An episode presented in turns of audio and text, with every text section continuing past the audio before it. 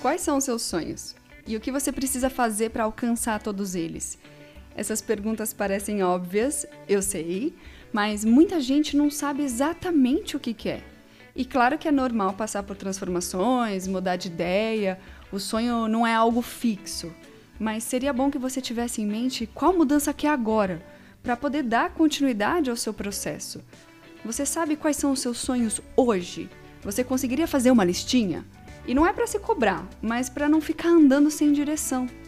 Eu gosto daquela frase do Sêneca que fala assim: Nenhum vento sopra a favor de quem não sabe para onde ir. Por isso esse pingo fala para você tentar encontrar o seu caminho. Um beijo.